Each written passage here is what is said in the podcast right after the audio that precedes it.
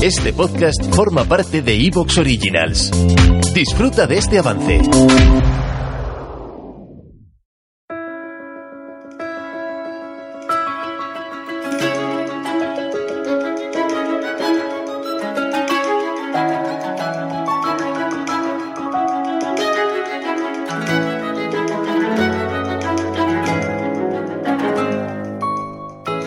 A todos y bienvenidos. Yo soy Daniel Gil y esto es el podcast de Political Room.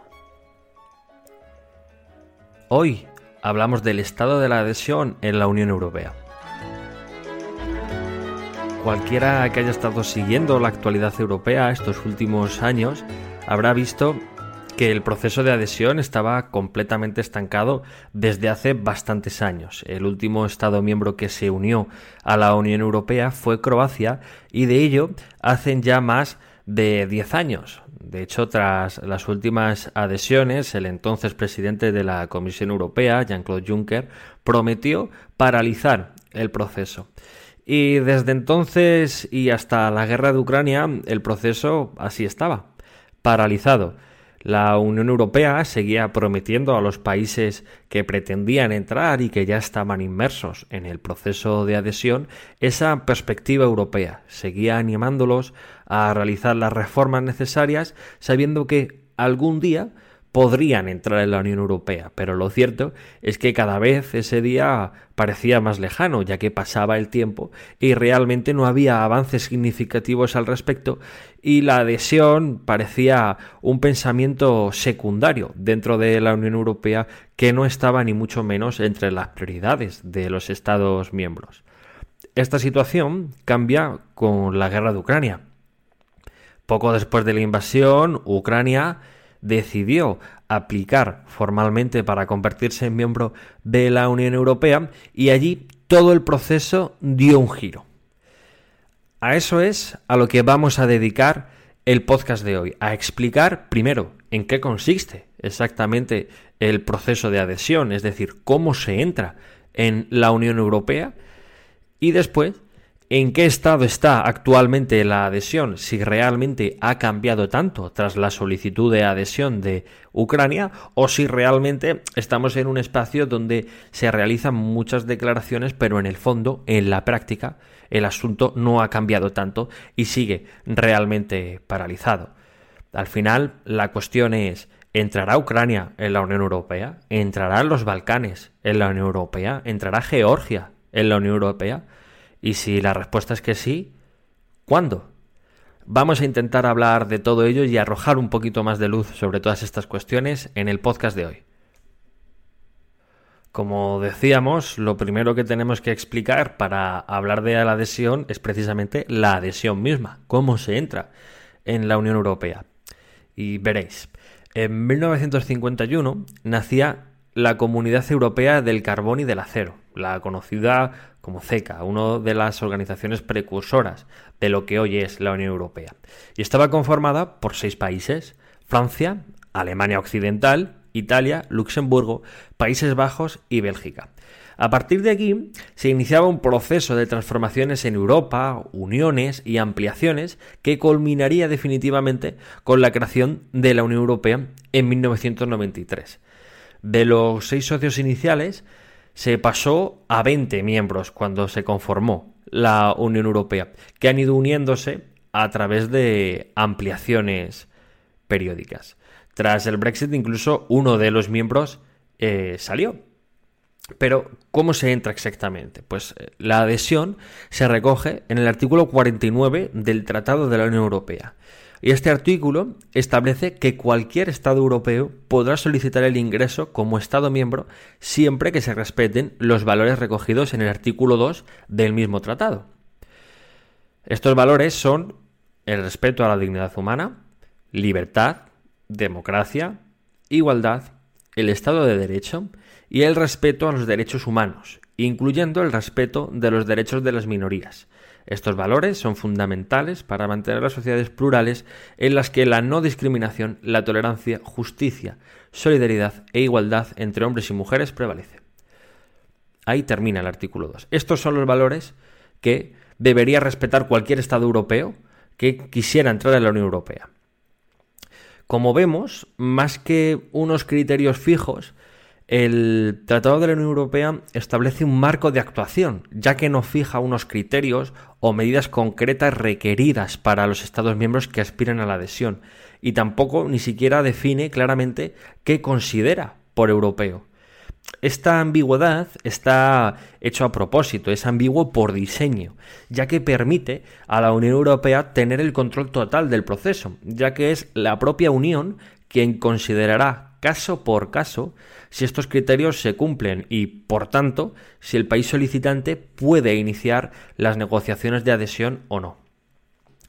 Para darle un poco más de forma al proceso, en 1993 se añaden los llamados criterios de Copenhague, que amplían y clarifican los requisitos recogidos en los tratados y se centran en tres puntos. Uno institucional, que requiere la existencia de instituciones estables y sólidas que permitan el cumplimiento de los derechos humanos, la protección de las minorías y la democracia. Otro, económico, que pide una economía de libre mercado en buen funcionamiento, ya que sólo así se considera que el país solicitante podrá hacer frente a la competitividad y las fuerzas del mercado que atraería su posible adhesión. Y por último, la capacidad para asumir el acervo comunitario. Esto es clave. Esto es que el país solicitante debe estar en una posición en la que pueda aceptar e implementar las decisiones y normas que ya se están aplicando en la Unión Europea. Es decir, que tenga la capacidad suficiente como para absorber la legislación europea que ya está en vigor. Estos tres criterios, los de Copenhague, conforman las obligaciones básicas que debe asumir un país que desee entrar en la Unión Europea. Pero los criterios no terminan aquí. Y esta es una de las partes que suele omitirse cuando se habla de la adhesión, pero es precisamente uno de los factores determinantes que explican por qué el proceso ha estado parado durante tanto tiempo y por qué es un reto que ahora retome con fuerza y vuelva a coger ese impulso. Y es que en Copenhague también se recoge la necesidad de que la UE no solo esté dispuesta, sino también preparada para asumir a los nuevos miembros, ya que una nueva adhesión no puede perjudicar al funcionamiento de la Unión. Como vemos, eh, opera, la adhesión ya opera en dos niveles. Por un lado, los países tienen que cumplir una serie de criterios y hacer una serie de reformas para conseguir cumplir esos criterios que fija la Unión Europea. Y por otro lado, la Unión Europea a su vez tiene que estar preparada para soportar estas adhesiones. Los dos deben reformarse. Sin embargo, aunque la Unión Europea decide finalmente qué países pueden entrar o no, no es la Unión quien inicia el proceso, es el país quien que quiere entrar el que pide el inicio de las negociaciones. Debe presentar su petición al Consejo, que automáticamente pedirá a la Comisión Europea que realice un dictamen sobre la petición. Y también se informa al Parlamento Europeo, aunque no tiene poder de decisión, al menos en este momento. Una vez elaborado el dictamen de la Comisión, si no es favorable, no se iniciarán las negociaciones y el país en cuestión no podrá ser miembro de la Unión Europea. Ahí acabaría el proceso. Si por el contrario el dictamen sí que es favorable, el proceso vuelve al Consejo, que debe decidir por unanimidad si le otorga el reconocimiento de país candidato al Estado solicitante y si pueden abrirse negociaciones. En caso de aprobarse su solicitud como país candidato, la Comisión presenta un informe sobre la legislación de la Unión Europea dividida en 33 capítulos. Recordemos que la capacidad del Estado para incorporar el acervo comunitario es uno de los requisitos de la adhesión. Y el Consejo puede, de nuevo, por unanimidad, añadir nuevos capítulos de negociación si así lo considera. A partir de ahí se inicia el proceso de negociación y el progreso se mide capítulo a capítulo. Cuando la comisión considera que ya se cumplen las condiciones necesarias para cerrar un capítulo, enviará una recomendación al Consejo pidiendo su cierre provisionalmente, a lo que de nuevo debe votar el Consejo por unanimidad. El proceso continúa así hasta que se cierran todos los capítulos, los 33, y se negocian las posibles disposiciones transitorias o cláusulas adicionales que puedan añadirse. De esta negociación surge el Tratado de Adhesión, que tiene carácter intergubernamental, ya que se realiza entre los Estados miembros y el Estado candidato, aunque para firmarse es imprescindible que cuente con la aprobación por mayoría del Parlamento Europeo y de forma unánime por el Consejo. Una vez firmado el Tratado de Adhesión, debe ratificarse por todos los Estados miembros según la legislación vigente de cada uno, bien sea a través del propio Parlamento Nacional o por referéndum. Y finalmente, con el Tratado de Adhesión ratificado, el nuevo Estado miembro entraría finalmente en la Unión Europea. Desde la constitución de las comunidades europeas, con la firma del Tratado de Roma en 1957, que fusionaba la CECA, la Comunidad Económica del Carbón y el Acero de la que os hablábamos antes, con la Comunidad Europea de Energía Atómica por parte de Francia, Bélgica, Italia, Luxemburgo y Países Bajos, se han producido siete ampliaciones. Dinamarca, Irlanda y Reino Unido entraron en golpe en 1973, Grecia entró en 1981, España y Portugal hicieron lo propio en 1986, Austria, Finlandia y Suecia en el 95, en 2004 se produjo la...